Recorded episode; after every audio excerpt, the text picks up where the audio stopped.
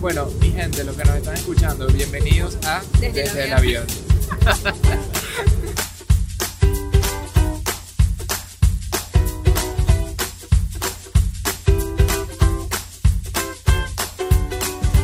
¿Qué dice mi gente? Bienvenidos a este nuevo episodio desde el avión. Aquí les estamos hablando desde, bueno, 30.000 pies de altura saliendo de Salt Lake City, Utah y yendo hacia Vancouver.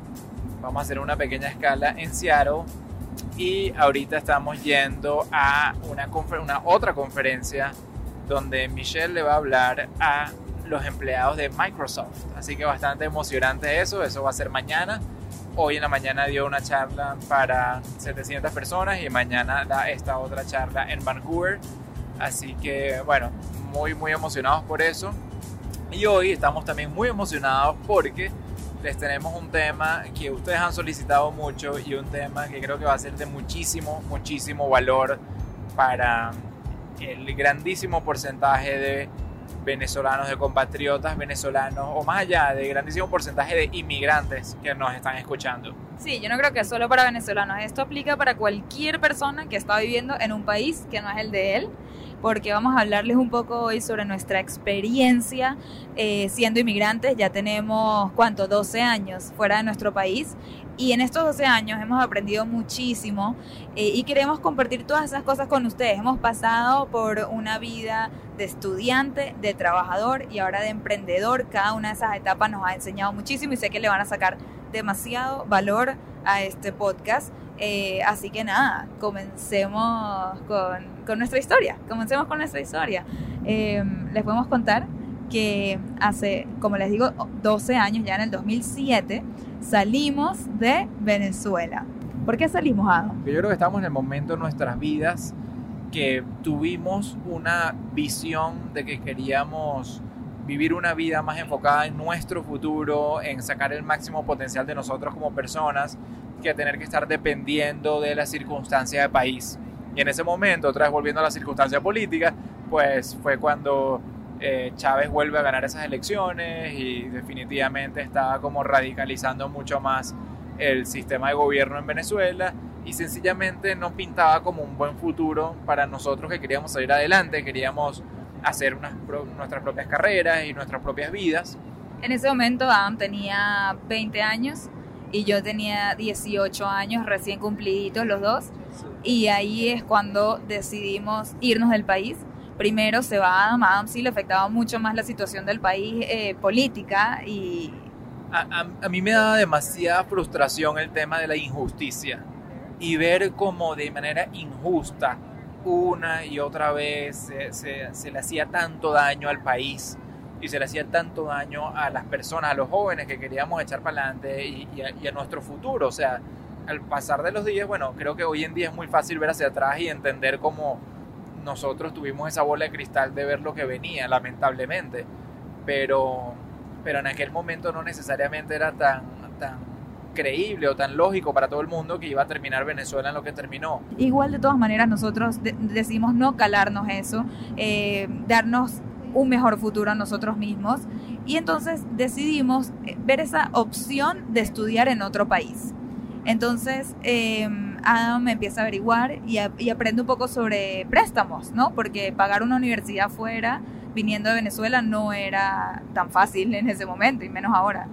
Bueno, sí, o sea, eh, en, en ese momento, o sea, mis papás no estaban en necesariamente en la posición de simplemente, bueno, vete para afuera y, nosotros te cubrimos todos los estudios así de fácil, ¿no? Eh, er- eran momentos donde teníamos que buscar otras maneras de, eh, de, de lograr que pase eso, de irnos del país. Entonces, bueno, preguntando a gente que ya se había ido anteriormente a Estados Unidos, nos dicen que bueno, que sí, que aquí tú puedes aplicar algunos préstamos si tienes personas conocidas en Estados Unidos que puedan como que ser de servir de garantía para ese préstamo. Nosotros por suerte, yo por suerte tenía, eh, tenía unos familiares en Estados Unidos, los cuales eh, decidieron ayudar a la causa y poner, eh, ponerse como garantía para esos préstamos y que nosotros entonces con, con esos préstamos estudiantiles pudiéramos empezar esa carrera o en mi caso continuar la carrera en Estados Unidos. Sí, porque Adam estaba estudiando en la metro, en ese momento ya tenías dos años de estudio, tres años, tres, ¿verdad? Eh, bueno, yo había hecho mis dos primeros años en la Universidad Metropolitana y eh, en el momento de decidir irme para, para, Estados Unidos, pues pasaron otros seis meses que me dediqué a estudiar en inglés, de hecho. Claro. Claro, claro. Yo estaba ya, yo había comenzado apenas mi carrera en este instituto que se llama Prodiseño de diseño gráfico. Algunos de ustedes lo conocerán, súper bueno. Pero definitivamente cuando Adam decide irse, yo no me iba a quedar sin nada, ni de broma. Entonces yo también decidí irme en ese momento. Bueno, total que ustedes ya se saben más o menos la historia porque la contamos en el episodio número 3. Si no han escuchado el 3 y les interesa un poco más nuestra historia de amor, se las recomiendo. Pero vamos a enfocarnos un poco ahorita más bien en la parte técnica y lo que hemos... ¿No? ¿Qué es técnica? No sé, no sé qué es técnica. no, no, bueno, o sea, lo que queremos decirles un poco la historia de nosotros como inmigrantes. Fin de cuentas es que decidimos irnos a Estados Unidos. Yo me voy primero, después Michelle se va a, su, a su universidad en Savannah, Georgia. Sacamos visas de estudiante para eso. Em, y, no sé qué iba a decir, pues sacamos la visa de estudiante. Bueno, yo creo que estábamos, sí, cuando te referías a la parte técnica era como que, bueno, vamos a hablar de, de, de la parte de ejecución de habernos ido, es decir, por qué tuvimos que, por las cosas que tuvimos que pasar y las cosas que tuvimos que hacer para lograr habernos ido y, y, todo ese proceso hasta el día de hoy. Entonces, definitivamente empezamos necesitando esas visas de estudio, que fue por sí un trabajón y fue, fue por sí este, un reto. Sí recuerdo la cantidad de papeles que tuvimos que sacar y ese estrés que tenía que estar listo para antes de tal fecha para que nos dé tiempo de aplicar a las universidades. No sé si te acuerdas todo eso. Wow, se me había olvidado todo eso y no me lo quiero ni recordar. Demostrar que teníamos los fondos para irnos del país, entonces teníamos que esperar hasta que nos llegue el préstamo para poder de, eh, dejarle saber al gobierno americano que si no íbamos a poder mantener a... Bueno, listo, no vamos a aburrirlos con tantas técnicas. pero claro, o sea, ahí todo... Había fácil no fue, fácil no fue. Pero entonces, ok, entonces, ok, aplicamos. También hay, hay que resaltar que ya hablábamos el idioma, o sea, hablábamos bastante bien el inglés y también eso nos ayuda, ¿no? Michelle, ¿y por qué clavaste el examen de ESL? Ok, clavé el examen de ESL, eso es cierto, eso es cierto. No me lo tomé muy en serio, estuve aprendiendo francés un año antes de irme. Y mi papá decía... Espérense una cosa, o sea, Michelle hoy en día, lo que ya saben, es conferencista, da sus charlas en inglés. Y esta niña, cuando se vino a estudiar a Estados Unidos, ella sí sabía inglés, pero no sé por qué lo clavaste, o sea, ¿qué hiciste ese examen? Nada, estaba apurada, no sabía que era tan en serio el examen. Total que hice el examen cuando llego a la Universidad de Sabana, me hacen hacer un examen de inglés. No me lo tomé en serio porque quería ir a comer con mi familia y tenía full hambre y lo hice un examen de cuatro horas, lo hice que sí en media hora porque estaba apurada, no sé, no me lo tomé en serio. Resulta que cuando me dan la, la calificación me dicen que yo tengo que hacer un año entero de inglés antes de comenzar mi carrera mi papá casi me mata porque ese año es pagado y ya la carrera eran cuatro años. Una fortuna tu papá, claro. Sí, fue, ok, perdón papi, porque no sé qué me dio. ok, total que sí, sabíamos inglés, pero bueno, igual, igual nos tocó aprender y, fue súper valioso esas clases que yo tomé por unos cuantos meses antes de empezar la carrera porque después logré que por suerte me revalidaran las otras clases de inglés, se dieron cuenta que obviamente fue un error y yo sí sé el idioma, pero bueno, entonces Adam aplica. Cuéntanos un poco de tu proceso de aplicación, aunque no fue tan sencillo. Bueno, yo creo que ahí fue donde nos llevamos esa primera lección de vivir en Estados Unidos, que es que estamos, yo estoy aplicando para mi carrera de, de finanzas en la Universidad de Florida, que era la universidad estatal, era de las mejores universidades públicas de todo Estados Unidos. Y entonces era una universidad muy difícil, todavía lo sigue siendo una universidad muy difícil de entrar entonces, para un estudiante universitario extranjero, que las notas eran distintas, o sea, nuestras notas eran del 1 al 20, ellos son que sí, A más, A, B, B más, era difícil la traducción de esas notas. Yo, por ejemplo, en la metropolitana, yo nunca fui un estudiante así hiper sobresaliente, yo sacaba mis 15, o sea, sobre 20 sacaba 15 y estaba súper feliz, pues. Me, consideraba hasta buen estudiante así. Pero eh, para Estados Unidos, eh, eso no era suficiente. Para Estados Unidos 15 uno es un estudiante mediocre. Entonces, claro, yo creo que es también un tema de motivación. En Venezuela de repente no tenías tanta motivación para sacar 19 y 20 porque de repente salías a la universidad a crear tu propio negocio o a conseguir un trabajo y, no, no, no era tan necesario esas notas perfectas. Pero en Estados Unidos sí. Y entonces cuando traducen mis 15 y mis 16 a, a, la nota americana y se dan cuenta que lo que tengo son que si Bs o Cs, y, y entonces ahí es como que reality check, pues no me querían aceptar a la universidad. Y entonces, gracias a mi papá, que me acompañó a una reunión con el decano y me dice, por favor, por favor, darle una oportunidad a este chamo que vinimos de Venezuela y lo trataron de secuestrar, lo cual es cierto, o sea, me, habían tratado de atracar como tres semanas antes de haberme ido a Estados Unidos, me habían tratado de, atracar o secuestrar, no sé qué. Pasé un susto y mi papá estaba como que desesperado porque me acepten y me den, esos, me, me den la visa de estudiar, o sea, me acepten en la universidad. Y entonces el decano me dice, ok, te voy a aceptar, pero con una condición. Te voy a dar el primer semestre provisional y tienes que sacar A más en todas las materias que tomes. O sea, yo estaba obligado a ser perfecto en mis primeros estudios en inglés en mi vida en la universidad. Este, así que fue como que mucha presión y fue una gran lección de lo que íbamos a tener que enfrentar en este sistema, que era, ok, aquí no vinimos de bochincha, aquí vinimos a, a, agregar valor al sistema y a resaltar en este sistema. Yo creo que eso, eso, por ejemplo, a mí se me quedó marcado y me ha enseñado muchísimo a lo largo de la vida aquí en, Estados Unidos. Total. Y entonces, bueno, hablemos un poquito de las desventajas que teníamos haciendo la carrera siendo internacionales. La primera es el idioma, por más que sabemos el idioma. Bueno, pero no, no hablamos que lo logré. Ah, lo logró. ¡Yay! o sea, sí, gracias al esfuerzo y dedicación que, que le tuve que poner, pues terminé graduándome en la Universidad de Florida en finanzas, este, magna cum laude, de verdad que fue todo un éxito, pero por el esfuerzo que le puse que nunca en la vida le había puesto en Venezuela. Y eso es una gran lección, que si uno le pone esfuerzo a las cosas en este país, se logran. Qué gran lección, porque yo creo que en el sistema venezolano, que creo que viene de este sistema español, que los profesores tienen como que ganas de clavarte, ¿no? Total, eso definitivamente eso para mí fue una sorpresa también. Yo llego a mis clases de arte y de repente me di cuenta, yo vengo de Prodiseño, ¿no? Este instituto bien jodido en, Caracas, donde de verdad los profesores eran bastante estrictos con uno y te podían romper en dos tu proyecto y si te hacían llorar, entonces era que le hicieron algo muy bien ellos, no sé, no sé por qué son tan crueles, pero en Estados Unidos pues mi shock fuera que era todo lo contrario. Era, los profesores les daban miedo, básicamente, eh, criticar a los estudiantes, no sé si por el tema de que hay muchas demandas o no sé, no sé cuál es el, el tema, pero en verdad yo, yo, creo que en, en, Estados Unidos sencillamente había tanta competencia en el tope de las notas que tampoco había esa necesidad de los profesores de llevarte hacia abajo, hacia el pasar o no pasar, a clavarte. Era, era suficiente la competencia entre tus pares como para que el profesor te, nos tratara de joder. Sí, totalmente. Y entonces a mí me impresionaba porque de repente yo entregaba mi trabajo y así con los ojos medio cerrados de que, ay, ¿qué me van a decir? Y de repente el profesor ay, esto está muy bueno y todo, todo, positivo y les cuesta decir lo negativo.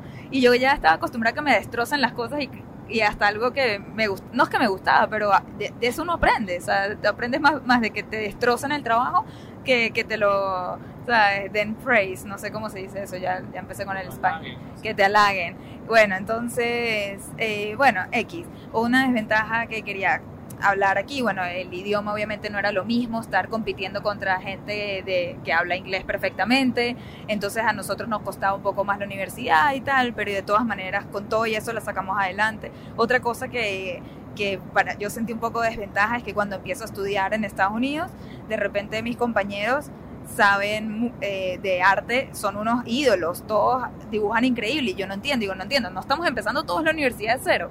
Y cuando me entero es que, claro, en Estados Unidos hay liceos especializados en arte y de ahí sale la gente, oye, yo no tuve eso en mi colegio, entonces yo... reality check, ¿no? Tú estudiando que sí, latín y, y qué sé Química. Y, esas cosas, mientras la otra gente ya los venían preparando desde machamito. Total, entonces definitivamente fue un reto, pero un reto que agarramos con la mejor actitud. También estábamos chamitos, estábamos que teníamos 18, 19, 20 años, entonces teníamos ganas de aprender, comernos el mundo y estábamos demasiado ya felices de estar en ese país, eh, nos sentíamos súper afortunados. Entonces, a ver, eh, nuestra meta durante nuestros años de estudio. Adam solo tuvo dos años de estudio en esa universidad antes de graduarse porque él se transfirió.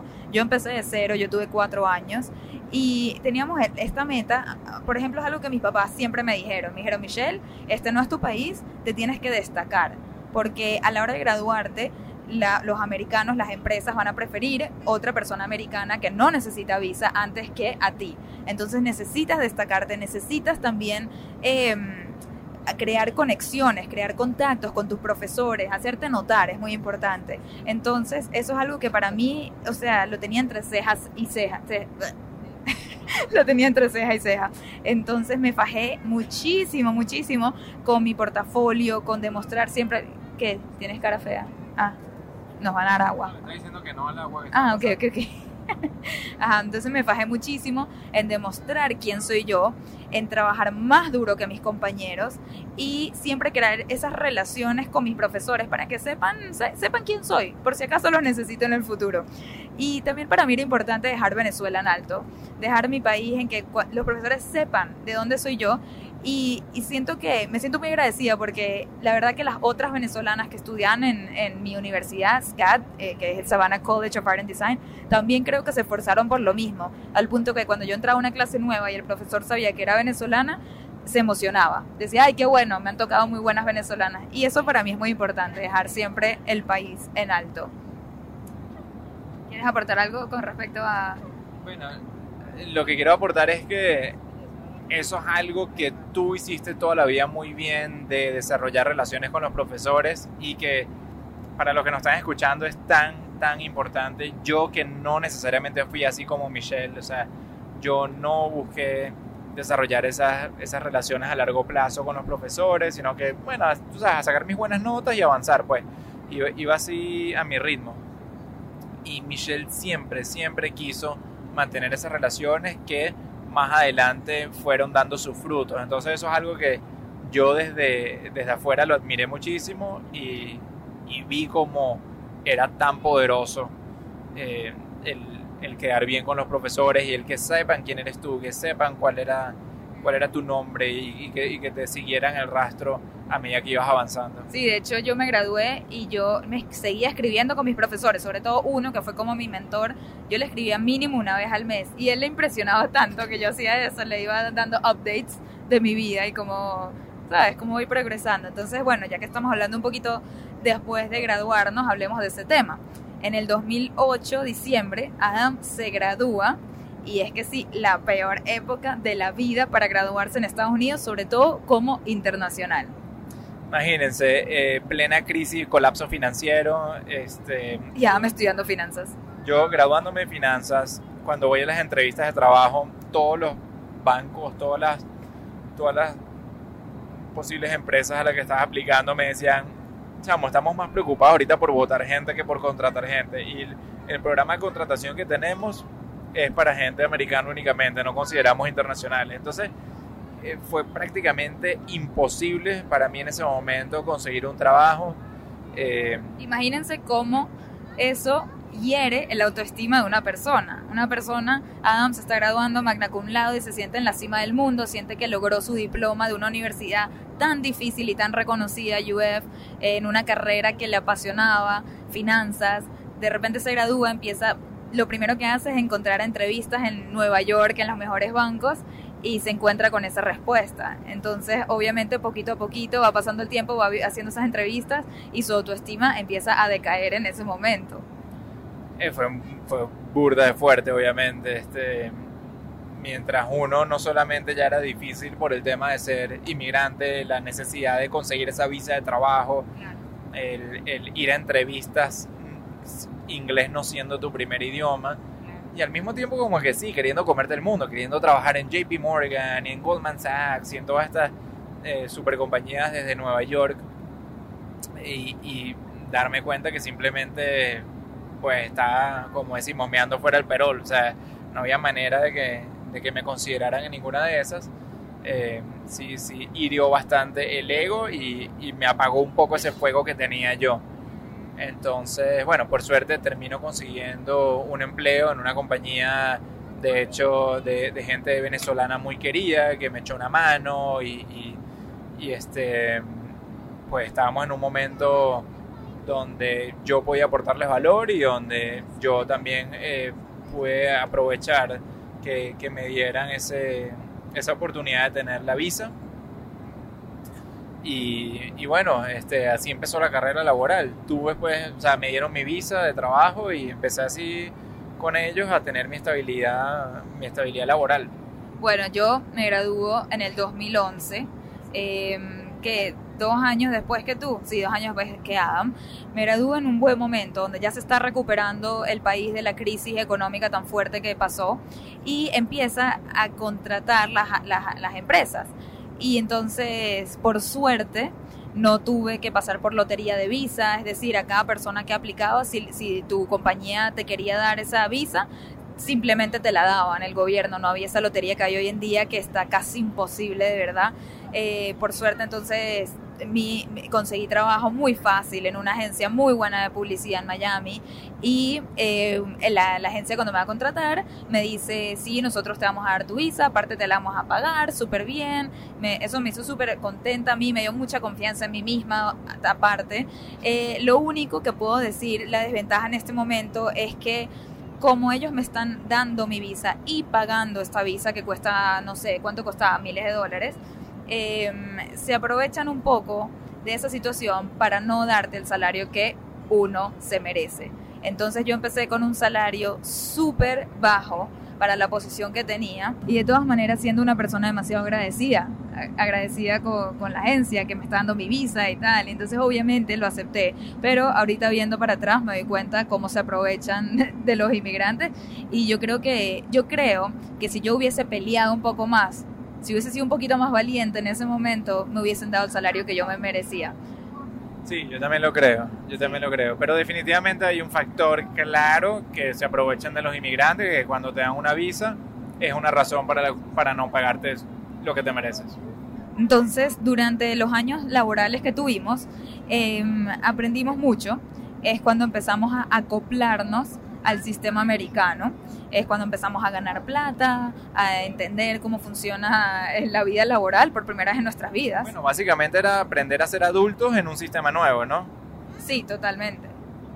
Eh, yo creo que como todo, uno va aprendiendo a punta de trancazo. Entonces fuimos víctimas del sistema americano eh, de mil maneras, víctimas de, de, del sistema financiero, es decir, sacamos préstamos, nos endeudamos.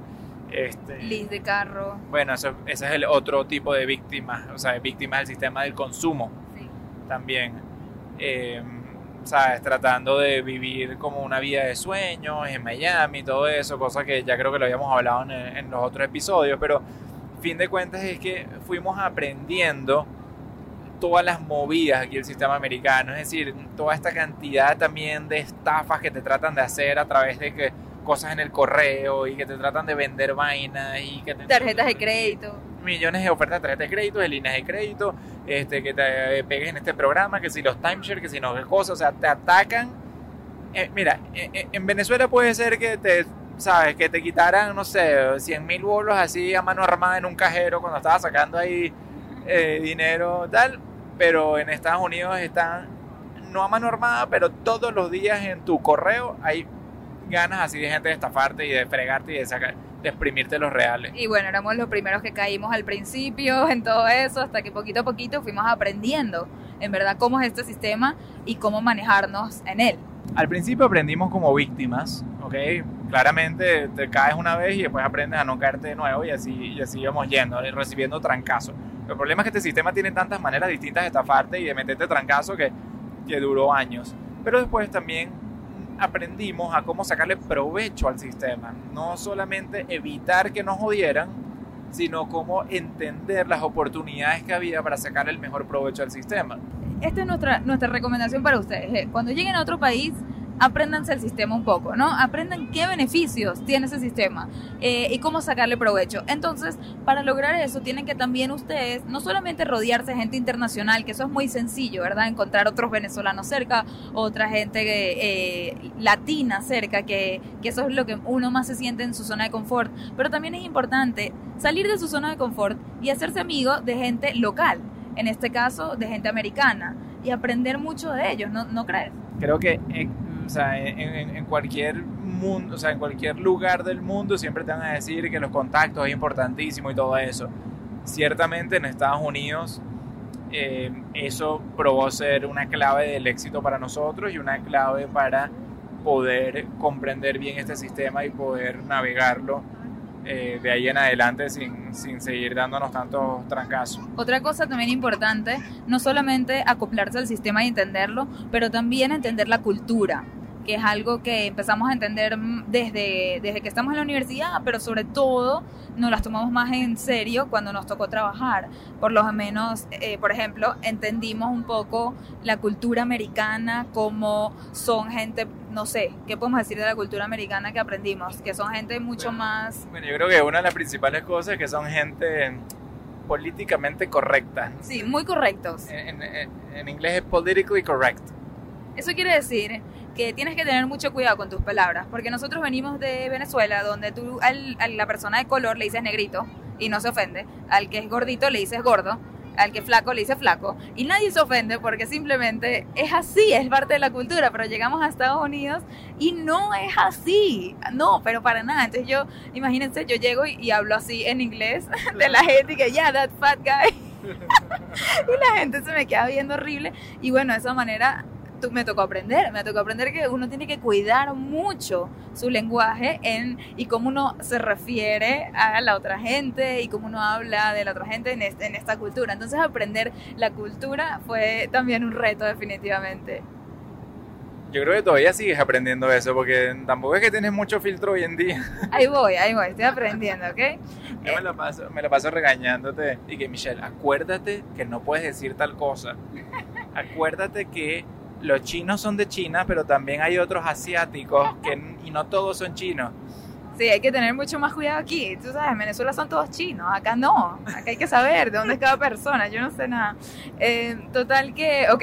Entonces, por ocho años, ok. Eh, estamos, a, trabaja ocho años, yo, yo dos años menos porque me gradué dos años después que él, en, en, compañía, ¿verdad? Yo en publicidad y él en su compañía de finanzas. Y son ocho años donde seguimos cultivando relaciones. Eh, como les íbamos diciendo, pero también son ocho años donde nosotros nos vamos dando cuenta muy poco a poco que nosotros no estamos hechos para eh, ser empleados. Venimos de, o sea, yo siento que la cultura en Venezuela no es tan, es muy de emprendimiento, es muy de, tú tienes tu, eres tu propio jefe y tú, haces tu propia cosa, o por lo menos ese es la, el ejemplo que teníamos en nuestras casas, ¿verdad? El papá tenía su propia empresa, mi papá es doctor, mi mamá es psicóloga, cada uno tiene sus propias, ¿sabes? Son, son sus propios jefes y vivimos y, y crecimos con eso. Entonces, este, yo yo personalmente desde el primer día en mi trabajo sabía que yo no estaba hecha para tener un jefe y trabajar de esa manera en una compañía. Pero sabes qué, mira, yo siempre supe eso, creciendo en Venezuela lo sabía, yendo a la Universidad Metropolitana también en mi mente yo sabía que iba a ser emprendedor.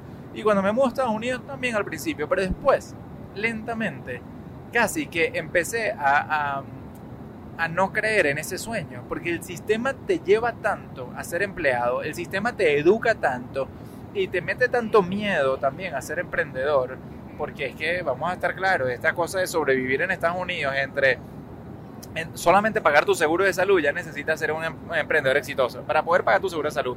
Después tú le agregas la renta a eso, más el carro, más los seguros de carro, más no sé qué cosa, más cualquier emergencia médica. Oye, no es tan fácil eso de, vamos a echarle pichón uno mismo. Eh, esa es la diferencia, una de las gran diferencias entre de dónde venimos, la cultura eh, hispana, de, que todo el mundo puede ser su propio jefe si quiere, y de repente llegamos acá donde en verdad esta, esta cultura está muy enfocada alrededor de eh, ser empleado. Y yo sí tenía ese sueño de ser empleada, porque yo quería trabajar en agencias increíbles, ¿sabes? Ese era mi sueño, trabajar en las mejores agencias.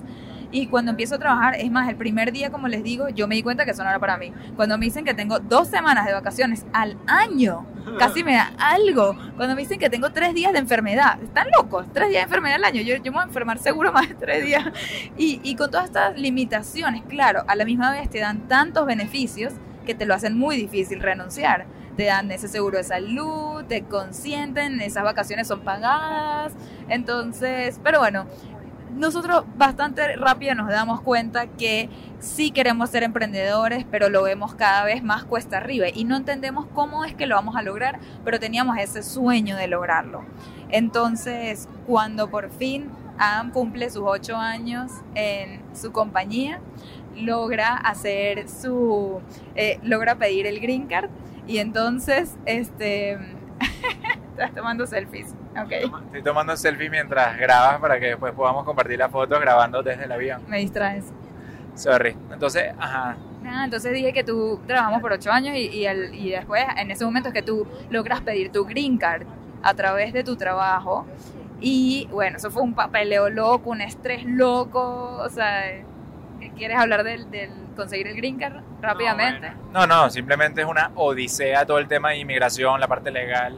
Y carísimo. Absurdamente costoso el dinero que nos volamos en esos ocho años entre las visas de trabajo, renovar esa visa de trabajo, aplicar para el Labor Certification, después aplicar para el Green Card, después para ver si en verdad iba a salir y bueno, no sé.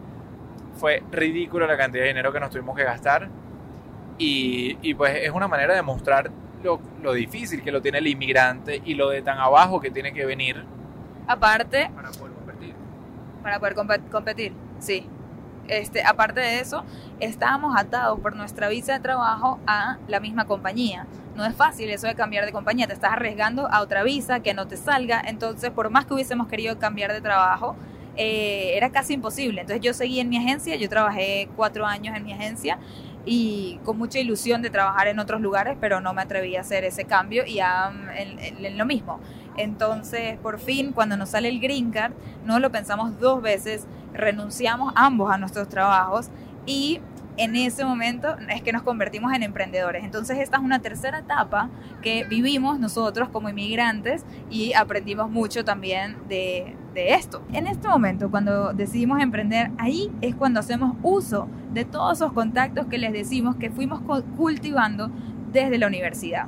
Yo eh, me esforcé, como dice, muchísimo en crear conexiones, en demostrar quién soy yo y, y, en crear esa confianza en gente que yo considero de valor, desde profesores hasta estudiantes, hasta mis jefes, hasta gente que iba conociendo en el camino. Entonces, una vez que decidimos ser emprendedores, es que ponemos en uso esos contactos. Y lo que estamos hablando, Adam y yo, es que hay una diferencia entre los contactos que uno se saca en Venezuela o en Latinoamérica a los contactos que uno se saca en Estados Unidos. No, no es, no es esa la diferencia. La diferencia está en el, en el qué te llevan esos contactos en Venezuela o ¿cómo lo explico? O sea, la diferencia está en que en Venezuela tú sacas, el sacar contactos era suficiente porque con contactos se logran cosas. Es una sociedad, es un, es un, sistema, en Venezuela y en Latinoamérica en general, un sistema mucho más corrupto, digamos, donde con tan solo tener un contacto ya te lleva a pues lograr tener muchísimo dinero o, trabajo, oportunidades mucho más bestiales. En todos lados del mundo los contactos ayudan, pero en Estados Unidos nosotros nos dimos cuenta que sin tú demostrar, el contacto no te iba a servir para mucho. Es decir, tú tenías que primero probar ser la mejor versión de ti y poner ahí en el mundo, exponer tu trabajo, tu esfuerzo, tu talento. Y después aparte también necesitabas el contacto para sobresalir de la competencia. Porque es cierto que con trabajo puro no ibas a salir adelante. Necesitas trabajo más contacto. Y de la misma manera con contacto puro tampoco llegas al lugar porque te pones la pie en el pie, en la puerta, te entrevistas con alguien o, tienes una reunión de negocio con alguien si te dan cuenta, si se dan cuenta que no tienes nada que ofrecer, pues no te sirve nada ese contacto y peor lo quemaste.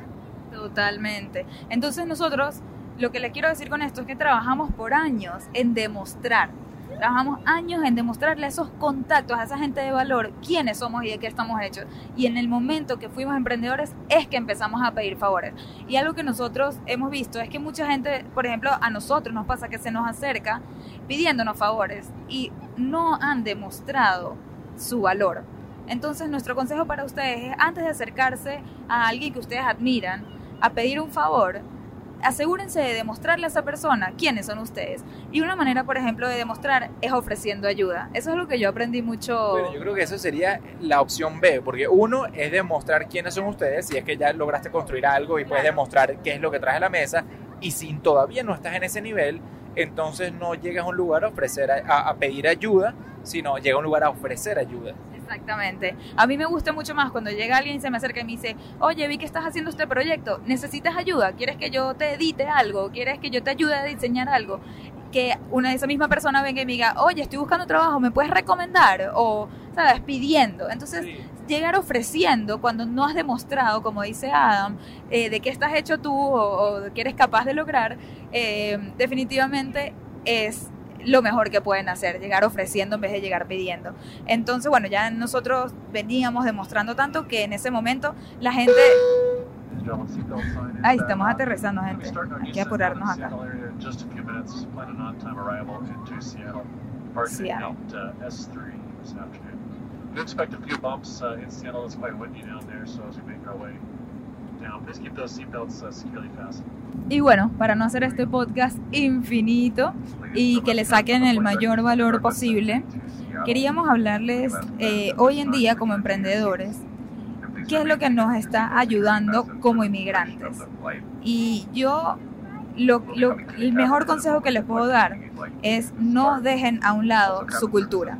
Les dijimos la importancia de entender el sistema, les dijimos la importancia de entender la cultura, pero nunca hagan eso dejando a un lado lo que ustedes traen con ustedes, quiénes son ustedes.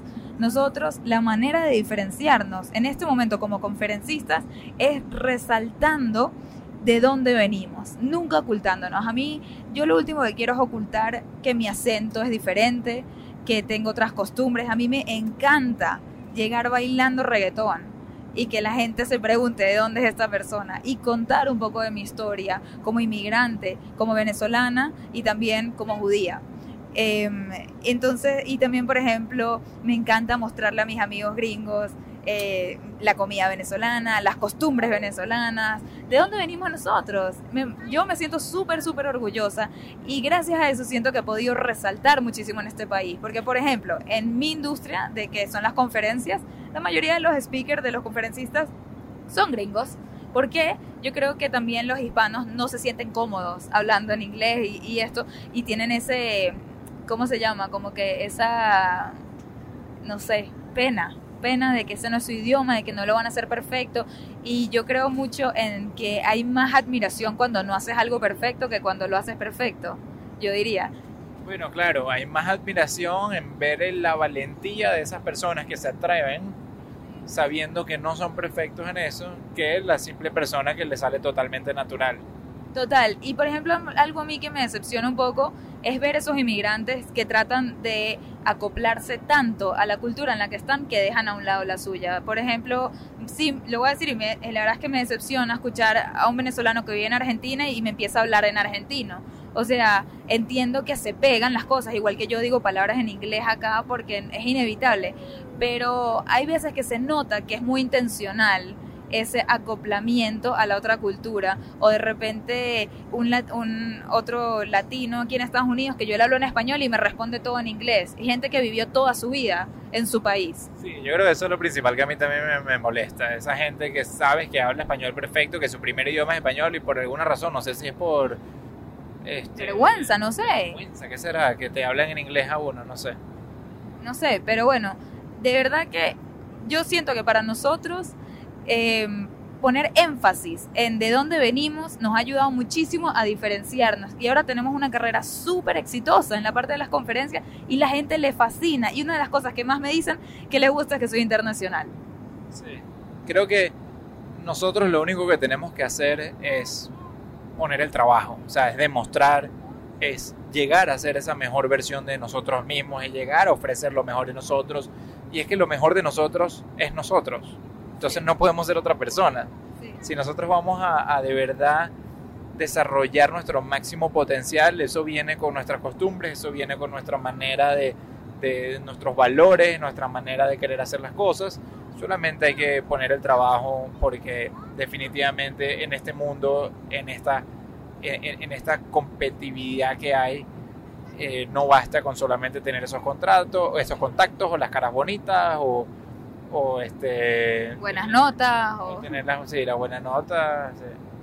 Eh, algo que, que les voy a dejar con esto es que, y esto es algo que yo hablé la otra vez en mi Instagram, es que uno tiene que, en vez de compararse con la gente alrededor, tienes que aprender más bien a contrastar.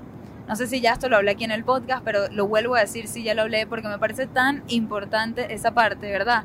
De, em, y eso es lo que yo siento que he logrado mucho acá. En vez de compararme con todos los otros speakers que me rodean, son todos gringos, así yo empecé, yo empecé comparándome.